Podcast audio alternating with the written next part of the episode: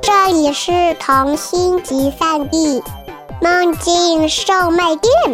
关注微信“混童话”，更多精彩等着你。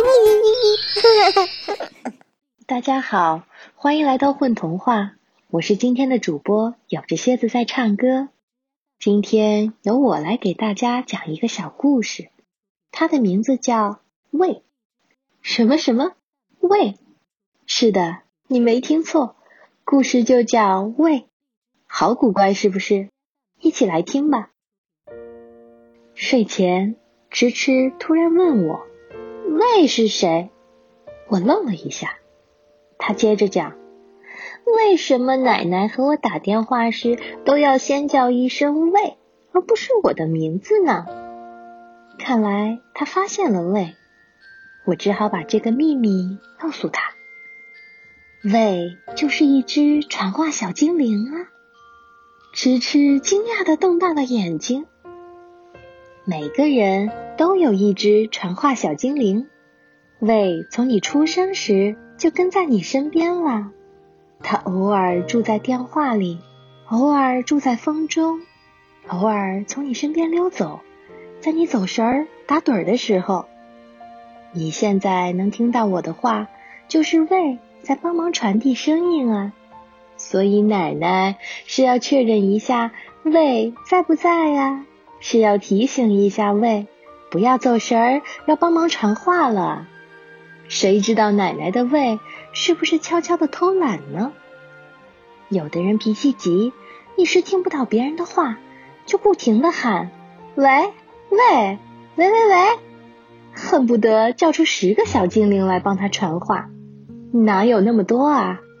世界上有这么多人，有这么多句话要传来传去，喂已经很辛苦了，哪有那么多呢？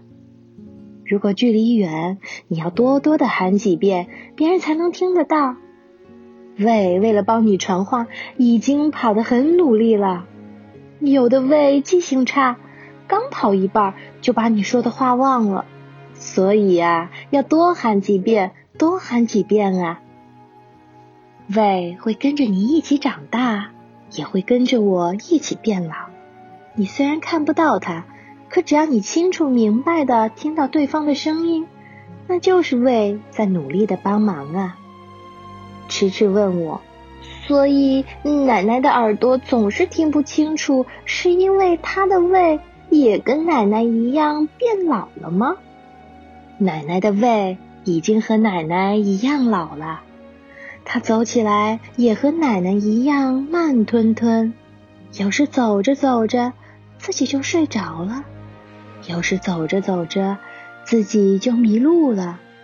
所以和年纪大的人说话，就耐心的多讲几遍，让他们的胃慢慢的传话。有时你喊一句“喂”。还没说完呢，对方就很生气的说：“我没有名字吗？我又不叫魏，真冤枉！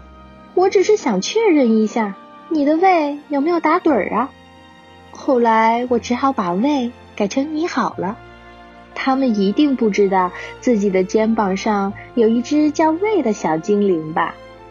迟迟有点疑惑的问：“那都叫胃，怎么区分呢？”胃只是他们的大名字，就像人、兔子和蜜蜂。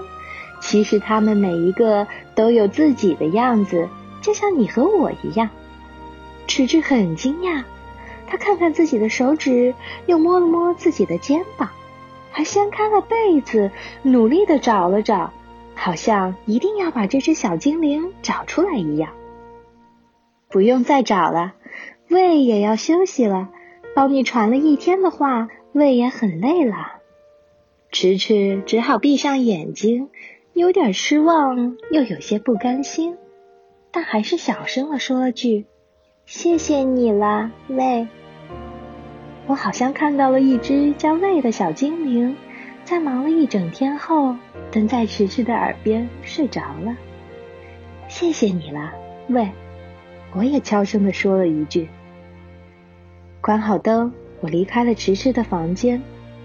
真担心明天迟迟会问我，啊是谁？呢是谁？哟又是谁呀？